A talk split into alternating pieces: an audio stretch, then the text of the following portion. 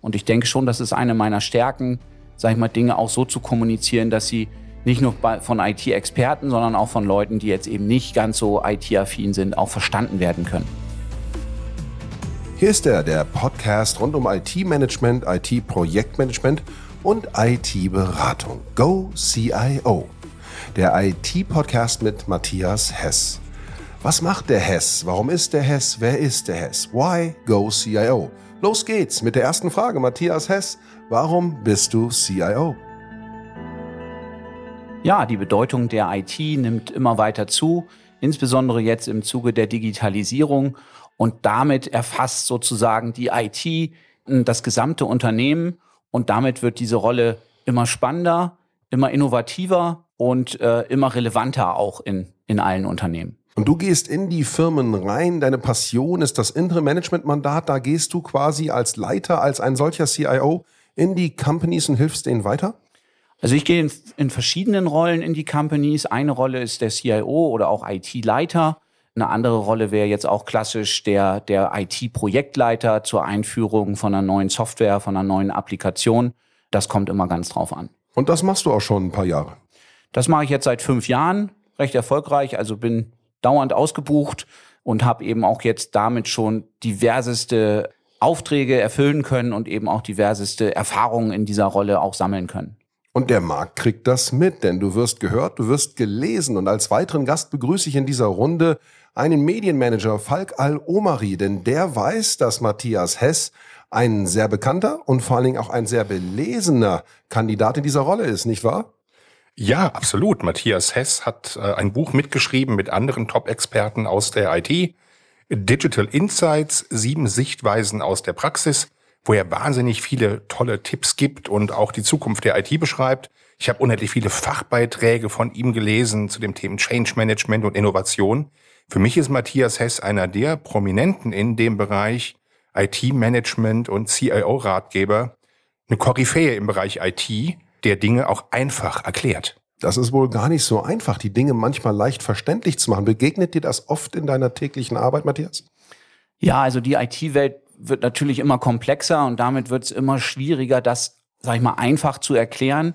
Auf der anderen Seite gerade auch ein Erfolgsfaktor, komplizierte und komplexe Dinge äh, so einfach, wie es denn möglich ist, auch darzustellen. Und ich denke schon, das ist eine meiner Stärken, sag ich mal, Dinge auch so zu kommunizieren, dass sie nicht nur von IT-Experten, sondern auch von Leuten, die jetzt eben nicht ganz so IT-affin sind, auch verstanden werden können. Wer ruft da denn an? Wer braucht denn da die Hilfe? Sind das Dinge, die, die zu spät geregelt werden oder gibt es Unternehmen, die recht frühzeitig jemanden wie dich hinzuziehen? Nein, in der Regel erfolgt es eher später als, als früher. Wenn wir jetzt zum Beispiel Projektmanagement reden, dann ist es häufig so, dass der vorherige Projektleiter von so einem Projekt ähm, vielleicht seinen Job nicht so gemacht hat, wie man das, wie man das erwartet hat und man dann sozusagen mitten reingeschmissen wird in so ein laufendes Projekt. Oder es ist klassischerweise so, dass jemand das Unternehmen verlässt, also der CIO oder IT-Leiter verlässt das Unternehmen und dann ist es in der Regel auch so, der ist dann schon weg und man übernimmt sozusagen dann die Position, die dann vakant ist. Von daher eher, dass man da ins kalte Wasser geschmissen wird, als dass man noch großartig Zeit hat, sich vorzubereiten. Und wer sich, Falkal Omari, mit diesen Menschen befasst, die in dieser Technologiewelt, Innovationswelt, in der IT-Welt unterwegs sind, wie sticht da ein Matthias Hess hervor? Was zeichnet ihn da besonders aus? Klarheit und Humor. Er bringt die Dinge total gut auf den Punkt. Er kann sie super einfach erklären und er kann es mit dem Augenzwinkern tun. In vielen Gesprächen mit Matthias Hess habe ich wahnsinnig viel gelacht und ich hätte nie gedacht, jemals über IT lachen zu können. Ein guter Lacher oder ein schlechter Lacher? Manchen vergeht oft das Lachen, Matthias, beim Stichwort IT, oder? Ja, das ist in der, in der Tat so, gerade wenn wir jetzt über die sogenannten Business- oder Fachbereiche sprechen, äh, wenn die sich über IT auslassen, dann, dann ist da wenig äh, Humor und wenig Spaß in vielen Fällen. Nichtsdestotrotz, glaube ich, äh, wie der Falk gesagt hat, gelingt es mir, auch das so ein bisschen zu drehen und da auch die Stimmung in vielen Bereichen wieder äh, nach oben zu bringen. Wenn man Interim Management in diesem Segment IT macht, dann sind oft ja Unternehmen in Anfrage, die da eine Vakanz haben, die ein Projekt, das habe ich gerade gelernt, involvieren müssen, die etwas einführen müssen. wo sind denn die Kernvorteile für das Unternehmen, einen Interim-Manager hinzuzuziehen, statt eine Stelle neu auszuschreiben? Naja, ich sag mal, im, im Rahmen des, des IT-Projektmanagements ist es natürlich die zeitliche Begrenzung einer solchen Rolle. Ne? Wenn das Projekt abgeschlossen ist, dann kann ich dem, dem Interim-Manager auch wieder sozusagen seines, seines Weges äh, ziehen lassen und habe hier keine äh, festen Kosten, sondern bin da sehr flexibel in der, in der Gestaltung. Und auch, sage ich mal, in der Rolle als IT-Leiter hat man natürlich mit einem Interim-Manager erstmal sehr kurzfristig jemanden, den man da engagieren kann, der es auch gewohnt ist, sage ich mal, schnell in solche Positionen sich einzuarbeiten. Also in der Regel sagt man, in so einer Rolle ist man in zehn Tagen eingearbeitet. In der klassischen Linienorganisation, wenn ich jetzt jemanden fest anstelle, dann heißt es eigentlich eher 100 Tage. Also von daher auch auf der Seite eher Vorteile, dort erstmal einen Interim-Manager zumindest äh, für eine Überbrückungszeit dort zu engagieren. Wie lange sind üblicherweise solche Mandate? Geht man da einen Monat rein, ein halbes Jahr, zwölf Monate? Was ist da sinnvoll? Also ich würde mal sagen, so unter sechs Monate macht es dann wenig Sinn. Also die Mandate, die ich bisher gemacht habe, waren im Schnitt äh, neun bis zwölf Monate lang. Ähm, ich hatte auch schon eins, das waren über ein Jahr, aber in der Regel, wie gesagt, so neun bis zwölf Monate. Gibt es etwas, worauf man immer wieder stößt, wo sich die Fehlerquellen in den Organisationsstrukturen, die Problemstellungen ähm, gleichen und wo man merkt, da ist ein Bug im System? Ja, schon. Also was sich eigentlich durchzieht durch, durch alle Mandate ist das Thema Kommunikation, das Mitnehmen sowohl der Mitarbeiter innerhalb der IT und noch viel stärker das, das Mitnehmen der, der User, der Anwender von IT. Das ist eigentlich immer, das, das wird immer viel zu wenig gemacht und hat dann entsprechende äh, Konsequenzen. Also unzufriedene Mitarbeiter im eigenen Bereich oder eben auch massiv unzufriedene User, die, sag ich mal, häufig kein Verständnis dafür haben, zu Recht auch kein Verständnis dafür haben, warum Dinge so sind, so kompliziert sind, wie sie eben sind. Ja, Falk, das Stichwort Kommunikation ist ja deins, damit unsere Zuhörer ein besseres Verständnis dafür haben, was du so alles treibst und was dich auch in dieser IT-Welt hervordringen lässt. Stell doch den Lesern mal kurz, wo du wirkst und was dich mit Matthias Hess verbindet. Ich selbst bin PR- und Politikberater und PR hat heute damit zu tun, dass sie messbar sein muss. Es muss alles messbar sein. Was hat mir das gebracht? Wie viele Kontakte hat das gegeben? Wie viele Leute haben das gelesen? Ähm, was habe ich für eine Conversion da drauf? Eine PR, die einfach nur stattfindet, ohne eine Messbarkeit im Ergebnis, wird immer wertloser. Wenn sie erfolgt ohne Messbarkeit, ist es nur Befriedigen von Eitelkeiten. Das kann sich aber heutzutage keiner mehr leisten. Und damit das funktioniert, braucht man gute IT-Strukturen dahinter. Wir haben Systeme implementiert, die genau messen können, wo sind bestimmte Artikel gelaufen, ähm, wie viele Menschen haben das zur Kenntnis genommen. Wir können Funnel aufbauen, um dann zu schauen, wie viele Menschen potenziell auch aus den Kontakten zu Interessenten geworden sind und so weiter. PR wird immer mehr zur IT. Und wenn ich überlege, was ich vor fünf, sechs Jahren noch gemacht habe, dann habe ich einen Pressetext geschrieben, habe den an Medien geschickt und war froh, wenn er gedruckt worden ist. Heute ist es so, dass wir gut zehn Prozent der Gesamtkosten haben, sind IT-Kosten für Monitoring, für Tracking, für Nachverfolgungssysteme, für Messbarkeit. Das hat sich total geändert. Früher hast du Geld in Medienverteiler investiert, heute wird das IT gesteuert. Es gibt sogar Verteiler, die auf Basis künstlicher Intelligenz Journalisten extrahieren und gezielt anschreiben. Da gibt's tolle Dinge und das verbindet mich mit IT, mit Matthias Hess, weil über diese Thematik, über das Beschäftigen mit genau diesen Dingen bin ich auf ihn aufmerksam geworden, weil er dazu eben auch publiziert hat. Und deswegen freue ich mich auch total auf seinen Podcast, weil er unheimlich gut erklären kann und die Leute da abholt, wo sie sind. Er hat mich auch da abgeholt, wo ich war. Und hey, ich bin froh über alles, was keinen Stecker hat. Alles, was keinen Stecker hat, ist manchmal für die Menschen da draußen leichter zu nutzen. Äh, Matthias, du hast von dieser Kommunikationsproblematik als eigentlich Leitfaden in dieser Welt gesprochen und Falk hat das eigentlich nur bestätigt, wie wichtig da die Zusammenspielen der Kräfte, das Zusammenspielen der Kräfte ist. Wie stelle ich mir das vor, wenn man in so einem Mandat ankommt? Da ist man der Neue, ist man da der Neue, der auch ähm, rein funktional akzeptiert wird? Oder ähm, gibt es da auch ja, Blockaden oder gibt es da sogar auch äh, Feinde im Team, weil da jetzt ein Externer kommt, weil die internen das nicht gelöst haben? Also anfänglich gibt's das schon, dass es da Ressentiments gibt. Oh, wer kommt da? Ein Interim-Manager, ähm, der dann auch, sag ich mal, nach einer gewissen Zeit wieder weggeht. Ähm, mir gelingt es aber irgendwie immer ganz gut, da nach kurzer Zeit schon eine gewisse Vertrauensbasis aufzubauen, eben auch durch Kommunikation, indem ich mit den Leuten spreche äh, und auch versuche zu verstehen, wo, wo sie gerade stehen, warum sie sich so verhalten, wie sie sich verhalten. Und das löst häufig diese, diese Blockadehaltungen auch auf, so dass ich mich selber auch persönlich da sehr schnell immer auch heimisch fühle in den Unternehmen, auch wenn ich da nur für eine gewisse Zeit äh, aktiv bin. Wer das können möchte, der muss auch ein Fundament mitbringen. Vielleicht sagst du unseren Zuhörern mal, was dein faktisches, dein fundiertes äh, Backup-Wissen ist. Wie bist du ausgebildet? Was hast du für einen Karriereweg bis hierhin gegangen? Ja, ich bin jetzt nicht so der typische Techie. Ich komme ja, also ursprünglich gelernt habe ich mal einen kaufmännischen Beruf und bin auch BWLer, also habe noch BWL studiert nebenbei, bin aber relativ früh oder direkt nach meiner Ausbildung, äh, sag ich mal, in den IT-Bereich gewechselt und eigentlich seitdem, das sind mittlerweile ähm, über 20 Jahre eben auch im IT-Bereich äh, tätig, aber immer mit dem Schwerpunkt eher, also nicht mit dem Schwerpunkt der Technik, also ich kann nicht programmieren, äh, da habe ich durchaus mal Versuche gemacht, die das auch bestätigt haben, äh, dass das äh, nicht meine Stärke ist, sondern wirklich immer mehr mit dem Thema, sag ich mal, Kommunikation, erklären, warum tun wir was, ähm, das Thema Change Management steht bei mir immer ganz oben auf, auf der Agenda. Und ich glaube, gerade dieses Übersetzen, natürlich verstehe ich was von der Technik, aber auch dieses Übersetzen von dieser reinen Technik in Richtung der, der End-User, die es dann, die es dann benutzen dürfen, das ist, glaube ich, eine meiner großen Stärken.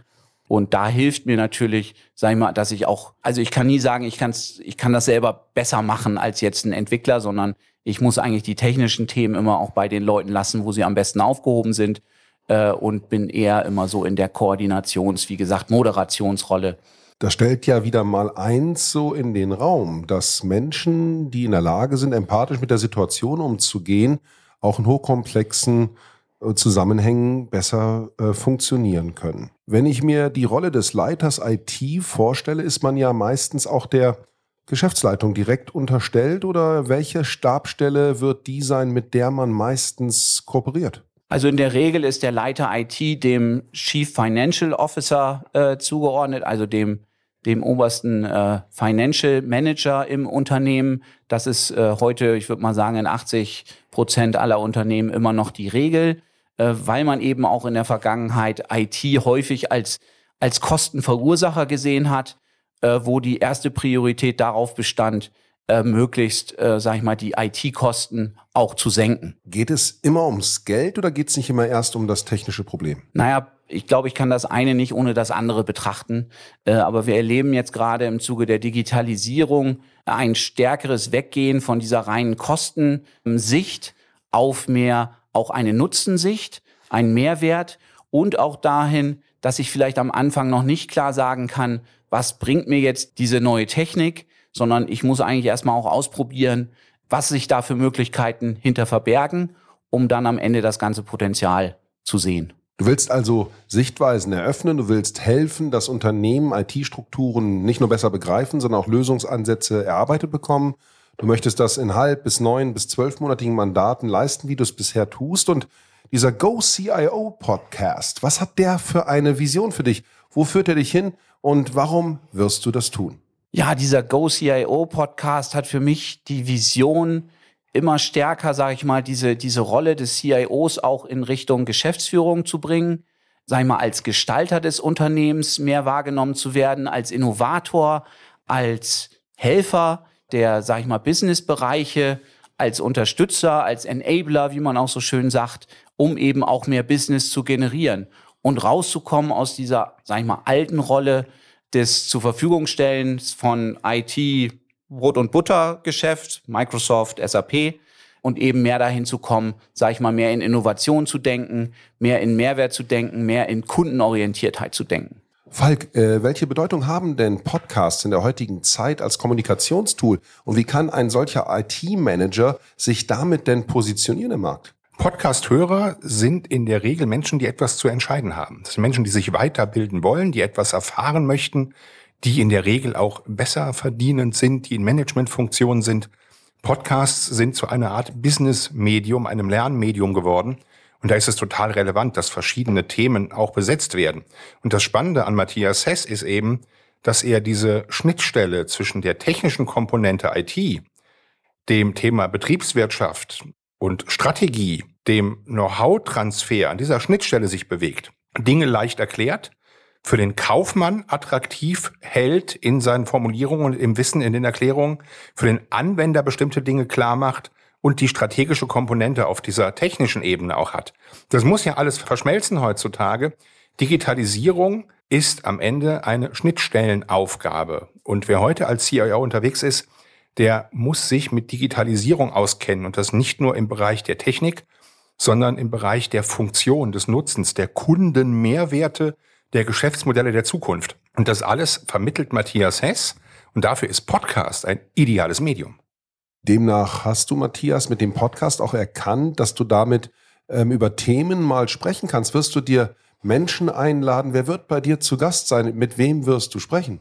Ja, mit Menschen, die sich überwiegend auch mit Themen der Digitalisierung beschäftigen, mit neuen Technologien, aber eben immer auf einer Ebene, die, sag ich mal, verständlich ist, die den Mehrwert auch herausstellt, eher als jetzt die technische, äh, sag ich mal, Basis äh, darzustellen, sondern wirklich nach vorne zu schauen und zu sagen, Mensch, wo hilft mir denn diese Technik? Wo hilft die auch meinen Kunden, also Kunden eben die Anwender im Unternehmen? Wie kann ich einen besseren Job machen für meine, für meine Anwender, wie kann ich das Thema IT weiter in das Unternehmen hineintragen und da ein besseres Verständnis für zu erlangen. Und äh, das sind in der Regel die Gesprächspartner, die wir da haben. Unter anderem eben auch solche Themen, die, die häufig noch unterschätzt werden, wie eben auch IT-Security, was sich nicht immer so ganz sexy anhört, was eine fundamentale Basis ist, sage ich mal, um heute IT überhaupt auch sicher zu betreiben. Man hört ja immer wieder, dass die Unternehmen auch aus Sicherheitsgründen IT im Haus behalten wollen, damit sie eben nicht von externen Quellen auf der einen Seite angreifbar gemacht wird. Auf der anderen Seite sind wir in Cloud-Services unterwegs. Das sind die irgendwo gehosteten Inhalte. Und wir sprechen über Nearshoring und Offshoring-Momente, wo Teams längst äh, seit Programmiergenerationen in andere Länder rausgesourced wurden, bist du dann auch manchmal der, der diese outgesourcten Quellen wieder rückkoordinieren muss, weil das Unternehmen Bindung zu diesen verloren hat? Nee, eher nicht. Also ich glaube, der Trend, äh, immer mehr IT zum einen rauszugeben oder eben auch, sag ich mal, Kunden, Lieferanten, Partner, die außerhalb von meinem Unternehmen stehen, mit in meine IT-Infrastruktur mit einzubinden, diesen Trend, den, der wird nicht wieder rückgängig zu machen sein, sondern ganz im Gegenteil, der wird sich sogar weiter verstärken.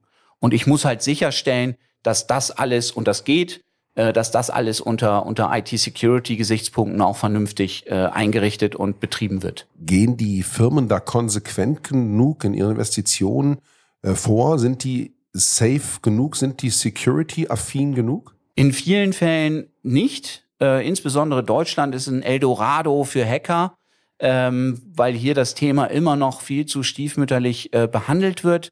Äh, häufig bemerkt man ja als Unternehmen auch gar nicht, wenn sich Hacker bei einem eingeschlichen haben. Die setzen sich dann, ich sage das immer so ein bisschen flapsig, die sitzen dann da ruhig in der Ecke äh, und gucken sich einfach an, was da so passiert und ziehen eben alle Daten ab, die sie da so kriegen können. Also wenn es jetzt ums Thema Wirtschaftsspionage geht. Oder was wir auch immer häufiger erleben, ist eben das Thema, sag ich mal, dass sich, dass Daten verschlüsselt werden von Unternehmen und dass dann wirklich dort Lösegeldforderungen gestellt werden, weil man ansonsten an seine Daten eben nicht herankommt. Diese Fälle werden eben häufig auch nicht publik gemacht, weil das ja für Unternehmen jetzt nicht gerade so eine werbewirksame äh, Thematik ist, sondern man versucht das eben häufig ein bisschen unter den Teppich zu kehren. Deswegen ist, glaube ich, das ganze Ausmaß dieser Security-Lücken, ähm, die viele Unternehmen haben, noch gar nicht bekannt. Und Falk, ist das, das ist auch nicht von der Hand zu weisen. Ich habe hier nachgelesen, du bist auch in äh, Mandaten eingesetzt, wo es um die Sicherheitslücken angeht, die dann zu schadhaften PR-Lösungen gegen ein Unternehmen führen können, weil Menschen, die es nicht haben dürfen, zu wissen kommen, was nicht in ihre Hände gehört. Du bist Krisen-PR-Manager, denn es kann manchmal sein, dass auch Datendiebstahl, Wissensdiebstahl dich auf den Plan ruft. Ja, definitiv. Das ist ein Riesenthema. Das ist etwas, was immer mehr um sich greift. Da hat Matthias Hess ja völlig recht. Ähm, das hört man auch immer wieder im Fernsehen. Und natürlich möchten darüber die Unternehmen nicht sprechen, weil da sind plötzlich geheime Kundendaten betroffen. Und das ist eine sehr, sehr große Katastrophe. Und je nachdem, wie relevant das Unternehmen ist, wie stark der Brand ist oder wie sicherheits- oder systemrelevant das Unternehmen ist, hat das natürlich auch eine riesen Image-Problematik, die sich in dieses in sich trägt. Und das muss dann eben auch mit PR begleitet werden, weil das medial dann von Interesse ist, wenn es denn rauskommt. Und da, wo es nicht mehr unter den Teppich zu kehren ist, wie Matthias Hesse sagt, das versuchen natürlich viele, da hat es dann Sinn, das auch medial zu steuern und mit Transparenz ranzugehen. Und das muss dann häufig ein Profi tun, der sich in dieser Medienwelt auskennt. Und das ist in der Regel eben nicht der ITler, das ist in der Regel nicht der Geschäftsführer. Da brauchst du eine ganz eigene Kompetenz für. Und deine Kompetenz, Matthias, hat auch ganz oft mit den Themenbereichen rund um die SAP-Welt zu tun. Du übernimmst auch Application Management in verschiedenen äh, Settings. Was kannst du da sagen? Wo fängst du dort an? Wo hörst du da auf? Gut, wir erleben gerade im Moment einen, deutlichen Umbruch vom Thema Infrastruktur, äh, sage ich mal Server, äh, Workplaces in Richtung Applikationen, die bisher so keiner richtig im, im Blick hatte. Viele Unternehmen haben, wie du auch richtig gesagt hast, SAP gerade in Deutschland im Einsatz aber noch wenig gesteuert in, in strukturierten Prozessen. Wenn wir ans Thema Change Management, also die Veränderung von SAP-Systemen denken, dann läuft das in vielen Fällen noch sehr unstrukturiert, sehr unkoordiniert ab. Und da ist noch ein Riesenfeld, wo sich eben, sage ich mal, Effizienzen, aber eben auch viel Geld noch sparen lässt. Die Potenziale scheinen da ja unergründlich hoch. Überall wird davon gesprochen. Ähm, wie weit gehst du da? Kannst du den Unternehmen dann auch ganze Neueinführungen begleitend unterstützen, helfen? Bordest du auch für die Unternehmen dann die Fachleute, die nach dir kommen, on? Hilfst du auch in der Nachfolgesuche? Ja, das ist immer ein, ein wesentlicher Part, gerade wenn es, äh, wenn ich in die Rolle des IT-Leiters äh, dort schlüpfe, dann ist es natürlich auch eine der wesentlichen Aufgaben, hier einen Nachfolger zu suchen und dann eben auch zu finden, äh, was sich in, in heutiger Zeit äh, in Bezug auf den Fachkräftemangel sage ich mal, sehr schwierig herausstellt in vielen Fällen. Aber bisher hat es noch immer geklappt. Von daher gewinnt man da auch an Erfahrung und von daher ist es dann auch mit der Zeit immer einfacher, dort auch erfolgreich zu sein. Go CIO. Da ist jemand auf dem Weg, da ist jemand auf dem Aufbruch. Was ist das Schönste an der Funktion, an der Rolle des CIO? Aus meiner Sicht die unendlichen Möglichkeiten, die die Digitalisierung heute schon bietet und die noch viel stärker werden wird in den nächsten Jahren, die wir, die wir kommen sehen und die Bedeutung der IT, die in allen Lebensbereichen, wie wir es heute schon erleben, aber wie wir es in den nächsten Jahren noch viel, viel stärker erleben werden, immer weiter zunehmen wird. Und das begeistert mich und deswegen bin ich froh, in diesem Umfeld auch tätig zu sein. Hier ist er, der Go CIO Podcast mit Matthias Hess. Und hier gibt es die Stories aus der IT-Welt und es gibt die Insights, die man braucht, die man in seinem Buch nicht finden kann, aber die auf jeden Fall entlang seiner Roadmap vorkommen werden. Freut euch auf spannende Gesprächsgäste, freut euch auf Outlooks, freut euch auf die Insights, die uns allen weiterhelfen. Matthias, viel Erfolg mit deinem Podcast. Wir hören dich, glaube ich, bald wieder. Ja, danke.